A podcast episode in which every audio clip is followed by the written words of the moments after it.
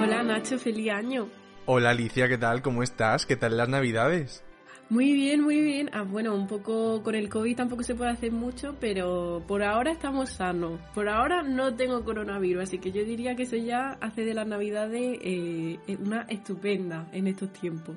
Hombre, pues totalmente, porque está todo el mundo de un positivo que ni Ana Guerra intentando curar la depresión. Hashtag con una sonrisa. Yo de momento no tengo el COVID, que se sepa, ni lo he pasado, así que oye, todo genial, estoy negativa viva. Si no te haces pruebas, no lo tiene. Eso ya es una realidad. Exactamente. Y por cierto, hablando de positivo, positivo también es un podcast especial de incógnita que han hecho para hablar de todo el estigma, de todos los mitos que rodean al virus del VIH y está genial. Lo tenéis en Spotify y en Apple Podcast en todos lados. Cinco episodios maravillosos.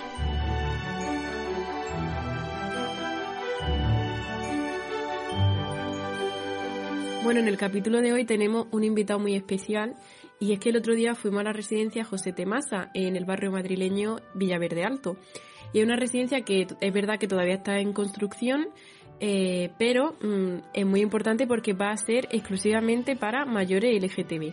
Estuvimos hablando con Federico Armenteros. Hola, soy Federico Armenteros, el presidente de la Fundación 26 de diciembre. Pues la Fundación 26 de diciembre se encarga de atender a los mayores LGTB Nuestros mayores tienen una mayor probabilidad de quedarse solos. En un informe de la FELLGTB de 2019 dedicado a los mayores, recoge que el 59% de las familias de los encuestados reaccionaron de una forma negativa ante la noticia de la orientación sexual o la identidad de género. En esta soledad también influye el estado civil de las personas LGTB y es que según el informe, las personas LGTBI mayores de 65 años son solteras en un porcentaje 6 veces superior, están casados en un 50% menos y están separadas 5 veces más que el total de la población. Tan solo el 4% de los mayores LGTB hacen uso de los recursos públicos sociales. Queda muy lejos del 46% de la población general que sí recurre a estos servicios. Y bueno, estos son los datos, pero queremos que conozcáis la parte más humana de la historia y eso os lo va a contar Federico Armentero.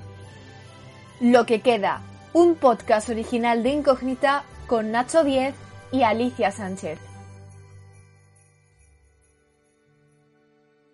fundación nace con esa idea ¿no? de profesionalizar mm, los cuidados y bueno pues ser ser también una organización que genera puestos de trabajo que va que no solamente es eh, la reivindicación que también con la idea de conservar la memoria porque en esos momentos cuando nacimos en el 2010 pues era, era un momento ya que habíamos conseguido muchísimas, muchísimos derechos hasta el hasta el del matrimonio igualitario y parecía que ya se había terminado el mundo, que eso ya estaba y entonces bueno pues no nos acaba del mundo, hay mucha gente.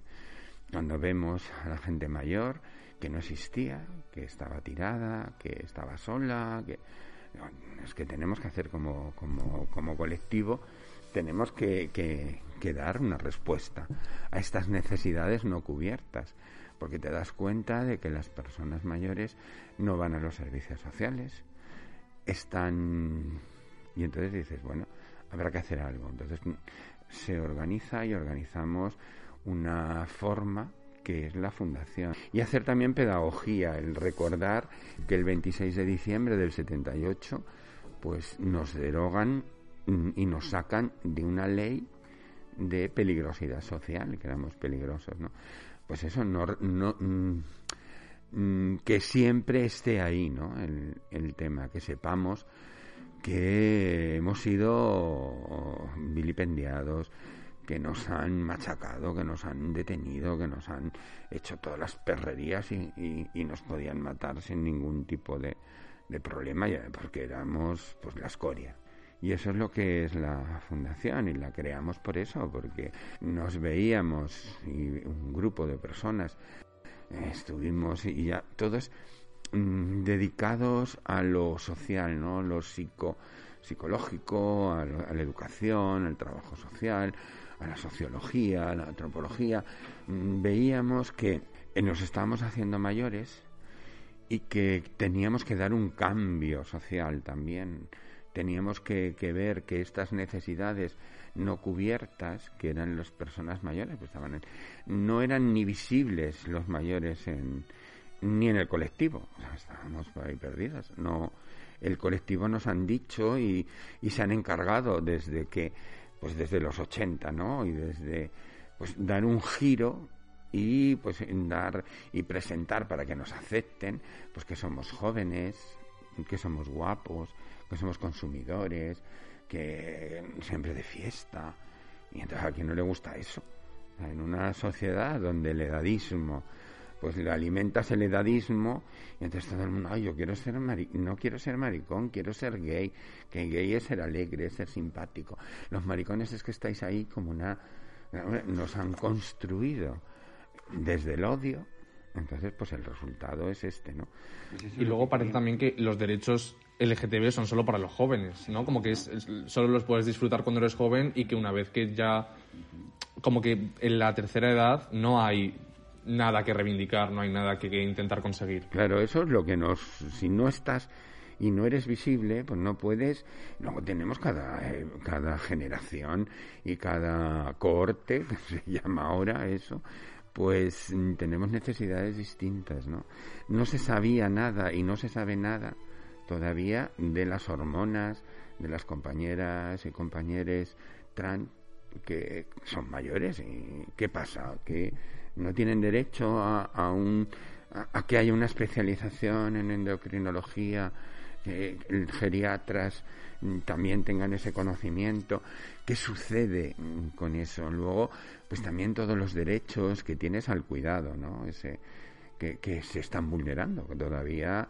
Lo que pasa es que no estamos en ello, ¿eh? Todavía eh, mm, no somos conscientes de que el derecho a un cuidado profesionalizado es un derecho y, no se está ejerciendo.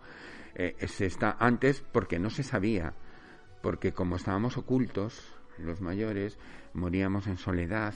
Eh, ahora con el trabajo que hemos hecho, las organizaciones que nos dedicamos a, especialmente a los mayores, los hemos puesto, los hemos hecho visibles, nos hemos hecho visibles, nos hemos ya dado esperanza, ¿no? De, y entonces, claro, te encuentras que, que el propio Estado mm, no te da ese, eh, esa respuesta, ¿no? Para realizar esta labor social es imprescindible tener el apoyo del Estado y nosotros le preguntamos a Federico si desde la Fundación 26 de diciembre sentían ese apoyo. Sí, hombre, no puedo decir que no porque nos están dando nos están dando financiación, ¿no? Y eso quiere decir que nos están reconociendo como el Estado o las organizaciones los, los organismos no pueden mm, bueno, pero para eso estamos las ONGs las ONGs estamos para ese brazo armado, por eso está controlado. Las subvenciones que nos dan son dinero público y tienen que estar controlados como están controlado todo. O sea que ese control que hacen, aunque otros dicen que, que bueno, que podemos hacer lo que nos dé la gana, mm, ni mucho menos, vamos. Entonces eso es lo que lo que queremos y estamos consiguiendo, ¿no? Pues llevamos 10 años de adelanto a, a, Portugal. ¿Por qué? Porque no hay organizaciones allí de mayores. Entonces, claro, son generalistas y lo primero es lo primero. El apartado 3 del artículo 9 de la Ley 3 2016 de la Comunidad de Madrid dice la comunidad adoptará las medidas necesarias para garantizar la protección de los derechos de las personas LGTBI con discapacidad, en situación de dependencia o especialmente vulnerables por razón de edad, los centros, residencias y servicios de atención a estas personas, públicos o privados, adoptarán las medidas necesarias para que los espacios o equipamientos identificados en función de sexo puedan utilizarse sin que se produzca ningún tipo de discriminación. También te queríamos preguntar cómo fue conseguir que al final la Comunidad de Madrid os cediese este edificio. El existir, si no hubiéramos existido como organización y hubiéramos tenido un recorrido y luego también da la casualidad que es también que yo estuve de director en un centro de infancia de la Comunidad de Madrid, o sea, estuve ocho años en la Comunidad de Madrid, o sea que mi, mi figura era conocida y sobre todo en la Consejería de Políticas Sociales, que es donde estaba, donde he trabajado. El conocer la, la administración, el conocer pues los derechos, eh, ayuda. Y entonces, bueno, pues fue un momento que una compañera mía por la calle la vi un día, que ya había salido de allí, sabía y me dice, ¿sabes que a Jesús le han hecho director general del patrimonio? Y yo, oh, también Jesús había sido compañero mío, había sido el abogado de los chavales que tenía yo. Y entonces, bueno, él conocía mi proyecto como lo conocía todo el mundo. Los de la consejería en ese momento y todos conocían el, proyecto que yo tenía en mente, que quería hacer. Ya había ido varias veces a hablar con los directores generales de patrimonio. Mm, pero claro, mm, no me informaron, porque ellos tampoco, en ese sentido, porque yo iba con la idea de que nos, que nos alquilaran un edificio o comprar un edificio. Íbamos con una idea, ah, eh, pero claro, eran mm, costaba, era un tema económico muy grande y la fundación en esos momentos pues no tenía esos posibles. Pero entonces fui a hablar con Jesús, que era el director de patrimonio, y me dijo que había posibilidades. o ¿cómo que hay posibilidades? Digo, un alquiler, danos. Dice, no, no, si, podéis, hay otra fórmula que son las cesiones. La cesión, y yo, ¿cómo que? sí, sí, dice, hay edificios, están por ley, ¿eh? o sea que todo Dios lo puede. Dice, hay edificios que los, eh, los ponen en venta a la comunidad porque ya no, o no pueden o, o, ya están descatalogados o ya no, no tienen el uso que tenían y o para buscar financiación la propia comunidad tienen sus sus bienes y los pueden vender para para hacer otros proyectos nos dieron una lista de edificios que había y vamos, nos quedamos con este, porque era mm, estaba muy deteriorado, o sea, pero era mucho más pequeño. y eso que es grande, ¿eh? pero era más pequeño, era de 62 plazas, eh, había otros de 200 plazas. Entonces yo digo, uff, si cogemos ese grande, la inversión es muchísimo mayor, es como mm, cuatro veces esto. Entonces, vamos a empezar con uno pequeñito. Y entonces sí, lo hicieron, hicieron todo el procedimiento, el procedimiento de pedir informes a, las a la consejería, el ver qué trayectoria tenía la fundación y al final la consejera en ese momento de Economía y Hacienda, que era la que tenía eh, auspiciada por, por Cristina Cifuentes, que era la que en ese momento era la, la presidenta de la Comunidad de Madrid, pues nos, nos el 13, me parece el 13 de abril del 2000, llevamos tres años, yo es que ya del 18 o del 19, ya, me perdí. Con el COVID, con todo esto ya hay vacíos ahí en los huecos. Entonces nos hace una cesión a 30 años. En el capítulo anterior hablábamos de los problemas a los que se enfrentaban las niñas LGTB por su orientación o identidad de género.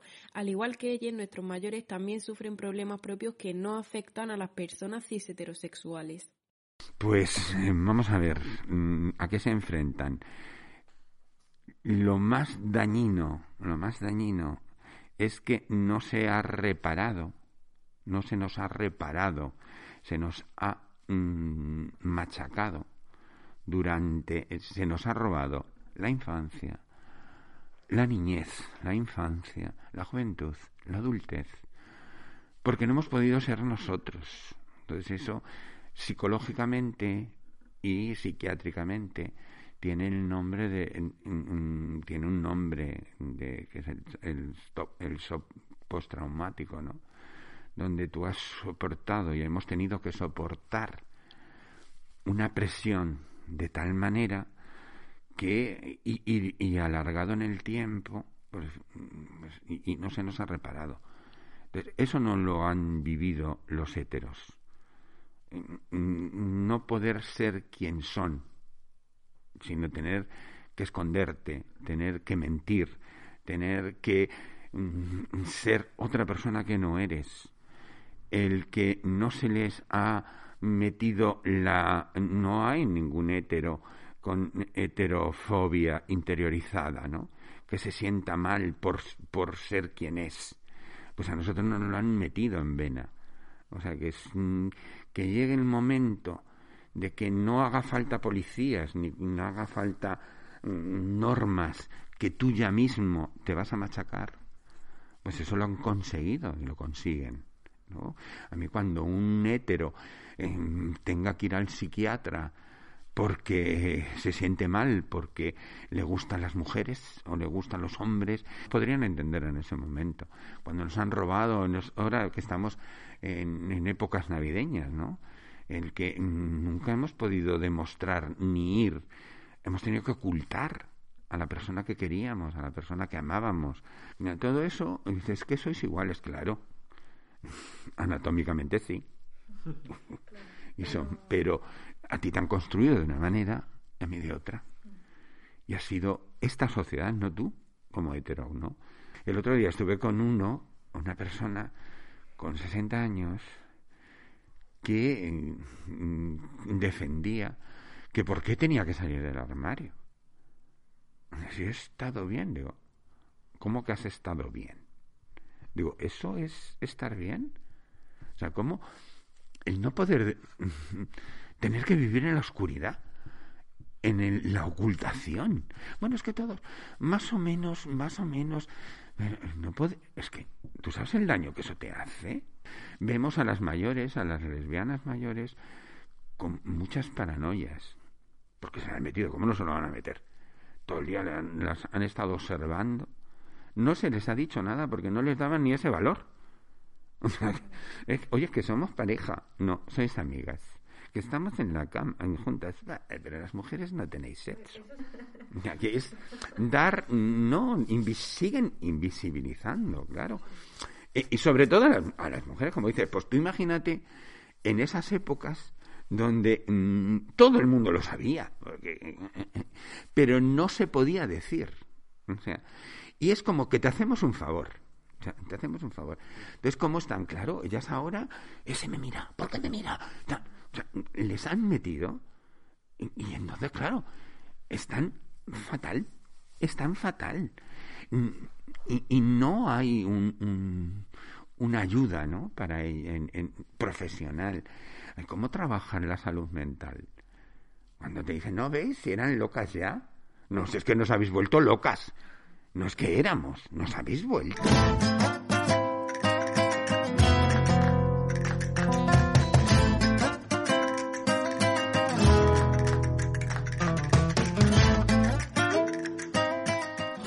¿Qué va a ofrecer esta residencia que no ofrezca una residencia normal? Pues en esta residencia lo que vamos a, dar es vida. o sea que en otras, pues mm, mm, parece que, que no, que entras en un... Está cambiando afortunadamente y hay experiencias. El otro día fui con la fundación... Em, ah, ¿Cómo es? La... Ay, Matía. Es, me dejó a mí, son vascos, llevan mucho tiempo, llevan como fundación 133 años. de uh, hija, de cómo fue fundador. Y era a lo que es ahora, vamos, un, entré a una residencia donde, pues estabas en una casa. Y, el personal, la gente, una señora de 100 años, digo, hija, todavía. Y estaba, vamos, como, como una lechuga fresca. Ella ahí, voy O sea, digo, ¿ves? Y, y vive. Mm, eso es lo que queremos aquí, ¿no? Eh, Mm, ser un sitio donde que no sea un desguace, como son muchas veces en las residencias, ¿no? Es ahí, hola, el, no, aquí vas a tener tu, vas a, es, vas a estar con tu familia elegida, vas a, a, ser o intentar ser familia, no quiere decir que estemos todos bien y divinos, porque las familias también hay cuñados. y que lo digan ahora, en esas fechas. pues eso, pero pero el sentido de familia es el que estás acompañado, el que mm, te van a atender, tú vas a poder colaborar también. Es dar el protagonismo a las personas. Aquí se les da el protagonismo. Entonces, claro, vas a estar en un sitio donde vas a estar mm, mm, primero seguro, ¿no? No, no vas a tener que estar mirando a ver qué piensa el otro, qué me va a decir, yo no quiero maricones en mi habitación, eh, que puedas mm, expresarte como te dé la gana. O sea, que en, uno, en una residencia de abajo, que me hizo gracia, un director, que me dice, no, no de aquí abajo, no, no, no, que era de, era de Móstoles, una de Móstoles, por eso que... Y en la de Móstoles dice, no, si nosotros de vez en cuando le dejamos a uno que vaya, que baje a cenar vestido de mujer. Digo, ah, bueno, pues, pues Digo, qué aburrido. Digo, aquí van a poder venir desnudas, si quieren. qué, qué novedad, hija. ves un poco cómo se nos ha catalogado y se nos cataloga en el sentido, hay que tolerar, ¿cómo que tolerarme? Bonita, que no, y además que no quiere decir, es que a lo mejor no es gay, a lo mejor es una persona trans, o a lo mejor una persona que le da la gana. Y, es que, y no, digo, pero vosotros habéis pensado y habéis visto, y no le decís nada, ¿eh? A todas las mujeres cuando bajan con pantalones. ¿Eh? No, tienen que venir con faldas. ¿Qué me tengo que meter yo? Exacto. en plan que sea una persona mayor no significa que Digo, aunque, claro. Digo, y alguno vendrá con arneses a desayunar, porque habrá venido ahí, uy, y con el látigo. Esta noche tenía un sado masoquista aquí en la habitación. tan normal. Ay, no des tan fuerte, hija, que está todo para adentro, si no, tendremos que hacer un cuarto oscuro o algo de eso para meterle algo. ¿Ves? Vamos a tener cuarto oscuro, que eso que en la residencia no las hay. claro, es un valor añadido. Van a, también a participar muy activamente porque les vamos a hacer participar. Les vamos a, a, que son protagonistas de su vida y las, las actividades, la salida, las, las tienen que hacer ellos. Las tienen que... Los profesionales que estamos aquí estamos para acompañarles, para apoyarlos, pero no para organizarles la vida. Ese, todo ese cambio de mentalidad nos va a costar, ¿eh? porque hay muchos todavía que, que eso no lo admiten, ni la propia administración, que tenemos leyes y normativas del, del Pleistoceno, cuando reinaba Carolo Vamos a ver, cuando Carolo ha muerto, ¿sabes? Ahora, ay, no te permiten poner flores. Porque es que se caen los viejos. Pues que se levanten. Es que, vamos a ver, son No, es que los que van. A ver. claro, infantilizan. Es que son como niños pequeños, ni de coña vas a ser. porque al final ellos sienten que es como, pues ya son muy mayores, su último año, por así decirlo, entre comillas, y es como que... Pero serás tú. Claro, el que, a ver, tenemos que hacer el menú, por ejemplo, el menú, pues eso, dentro de... Hombre, no vamos a poner ahí siempre torreznos ahí. ¡Hala! Y, ah, porque, y sin dientes, pues chupa bonita. No, hombre, adaptado a lo que... Pero que puedan elegir, o sea, ¿quién soy yo para decirles quién tiene que comer o qué tiene que comer? Otra cosa, tendremos que hacer mucho hincapié en la convivencia, en los respetos, y muy controlados, ¿no? Es que quieren, eh, quieren ahora lo que no han hecho antes en, las, las los organismos, ¿no? pero que vengan a las nuestras. ¿Por qué tienen que hacer una? Pues porque no les habéis dado paso. O sea, habéis ido a buscarles ¿Habéis ido a, decirles, oye, ven aquí que vamos contigo a cambiar esto? No. Entonces, los que van es a la fuerza, porque no les queda otra, y se armarizan para que no les noten los demás. Cuando todos los demás lo saben, pero vamos a ver. Si vamos con un, chorreo de aceite por todos los lados.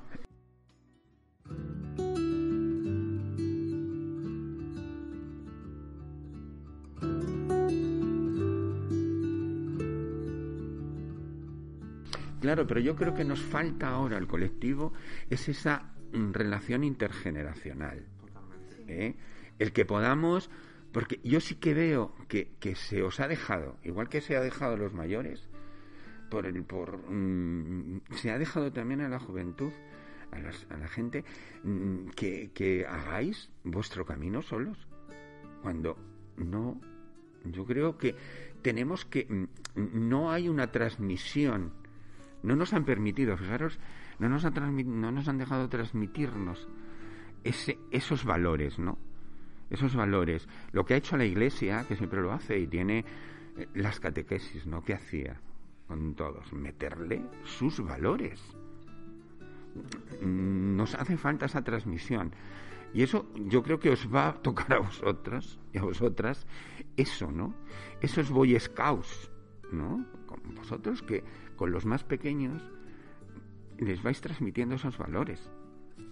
Y esta parte es necesario, es necesario. para poder avanzar ¿sí? claro, como colectivo y con claro. nuestros derechos sociales y legislativos. Yo creo que nos ha faltado eso de tener algún valor. Claro, mayor, que es, claro, ese mecenas. eso. Claro. No es el mismo contexto, pero puede. Pero eso está en vuestras manos ahora, ¿eh? Claro. Ahora hacerlo para que no se sientan solos.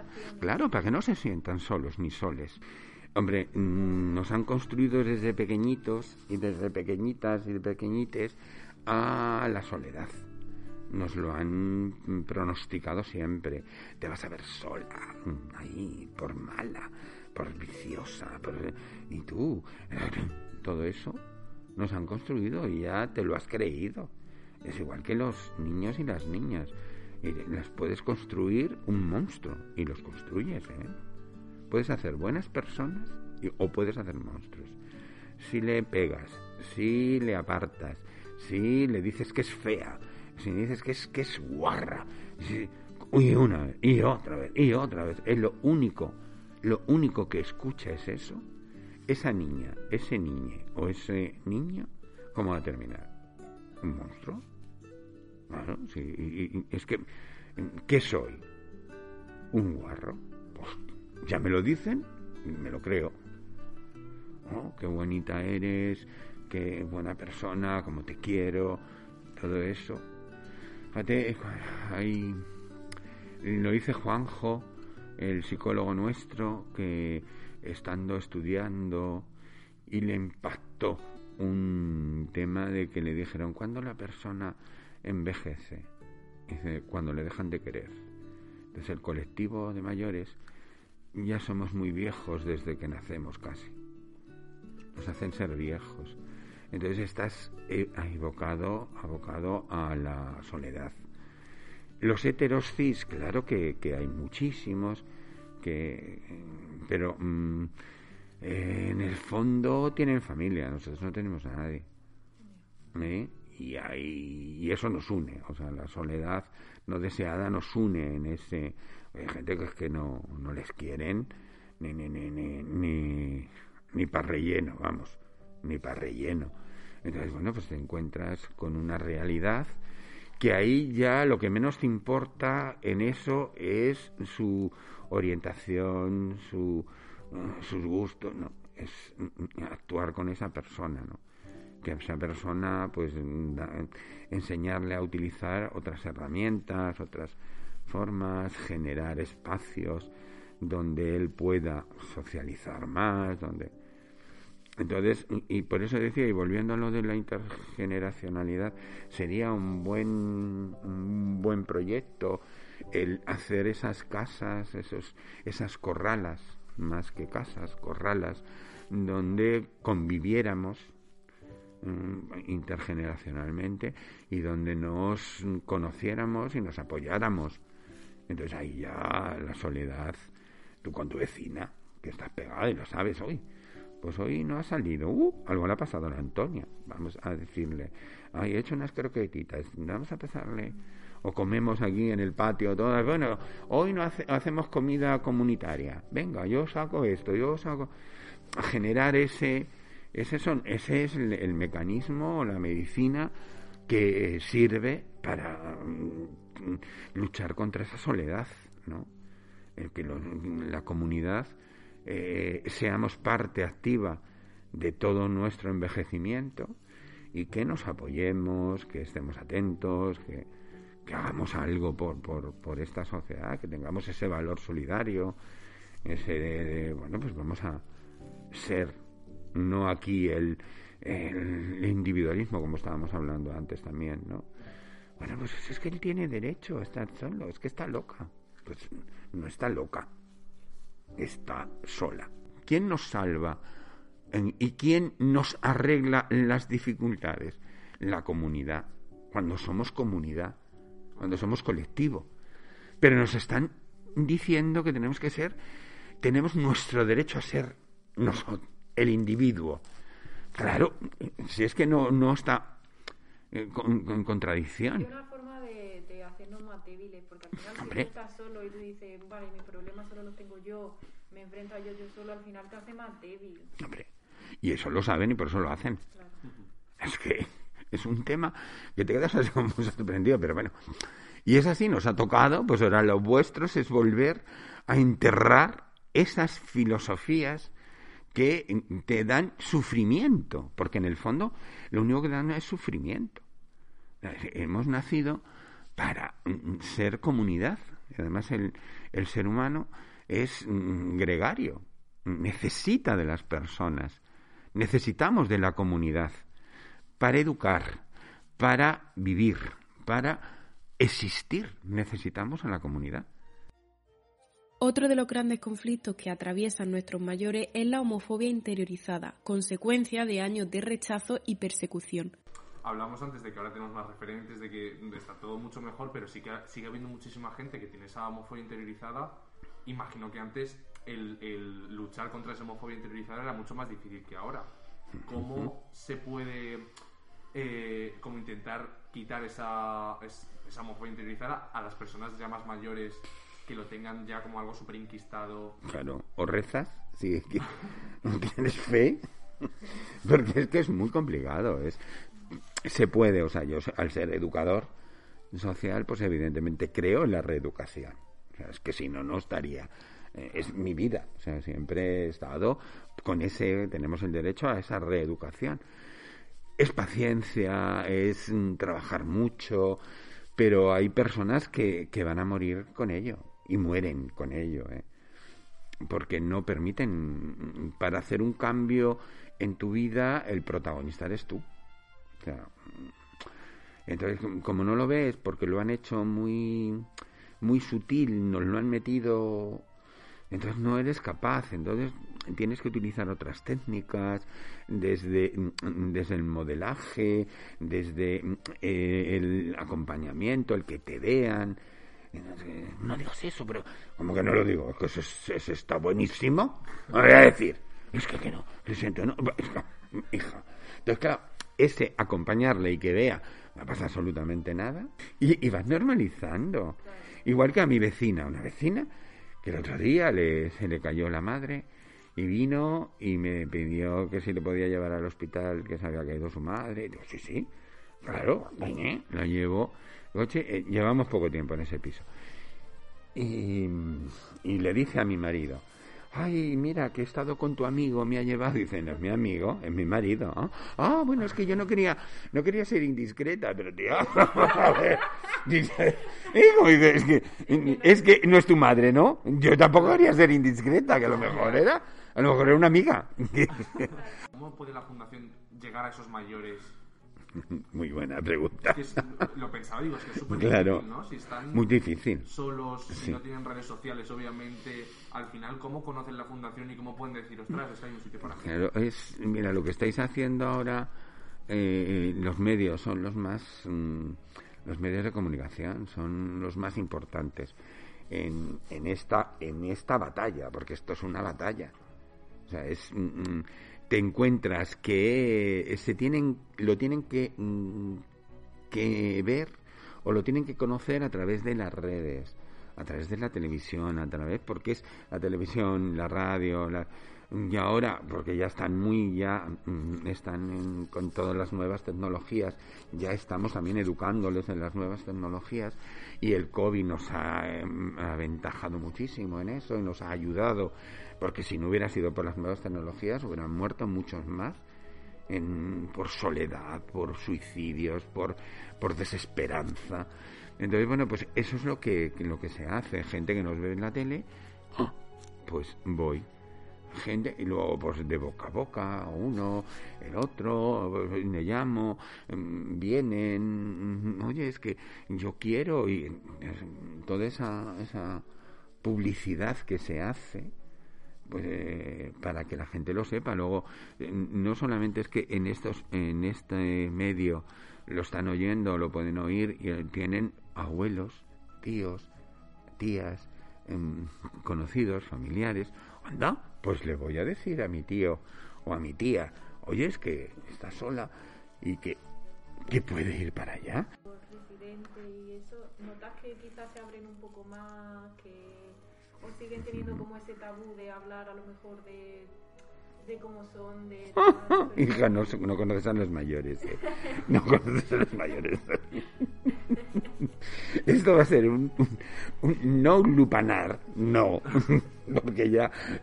Pero mm, van a, ser, pues como somos en la fundación, ¿eh? cuando estamos en el, en el centro, vamos a ser nosotros y nosotros y vamos a estar, ay, pues hablando, ya normal, no, no se retraen, al contrario, se ayudan, eh, en temas, en, me acuerdo de uno, además murió con el, murió con el COVID, fue el primero que murió en los, primeros momentos del COVID. Se lo llevó, Angelito, se lo llevó. Y, y él, un, tiempo antes, le habían detectado cáncer de próstata. Nos lo dijo a nosotros como profesionales, entonces, es que estoy hecho polvo, estoy no sé qué, bueno pues nada, mm, tío, te acompañamos, empezamos a trabajar ya con él y fue a comer allí y se sentó con los demás y ya tuvo, no podía aguantarse más eso dentro y lo soltó. Bueno, es que me, me han dicho que tengo cáncer de próstata. Y el otro, oh, bienvenido al club. El otro, ¡ay, qué bien! Pues yo también lo tengo. ¡Oh, nada! ¡Uy, esa, ay, yo no la tengo! Tengo de todas. Ese me vendrá dentro de poco. O sea, era... Pero claro, ya es de otra manera, de otro de otra forma, ¿no? No, no se, no se encierran, ¿no? Porque, porque les pones micrófonos. Aquí, cuando entren, van a tener el micrófono. Y entonces, es una, van a poder ser ellos. Y, ya como los conocemos o los vamos a conocer, porque es que es muy... Vamos, antes tiene que hacer entrevistas, tienen que venir, tenemos que conocerle, tiene que hacer el proyecto de vida, o sea, aunque... Y entonces, claro, todo eso es ponerle y, y, decir que, que, es importante, que para aquí, para esta residencia, eh, los protagonistas son ellos, en su vida, y entonces que tienen una vida no por haber tenido oscuridad no quiere decir que termines en la que no tengas derecho a, terminar con la luz.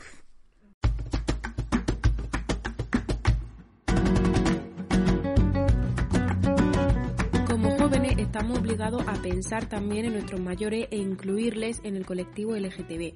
Los que lucharon por nosotros y nos consiguieron los derechos que ahora tenemos siguen luchando para poder conseguir una vejez digna y cómoda para las personas LGTB es imprescindible que creemos lazos intergeneracionales entre los miembros del colectivo para poder aprenderles unos de los otros. Porque como ha dicho Federico... No por haber tenido oscuridad no quiere decir que termines en la... que no tengas derecho a, a terminar con la luz.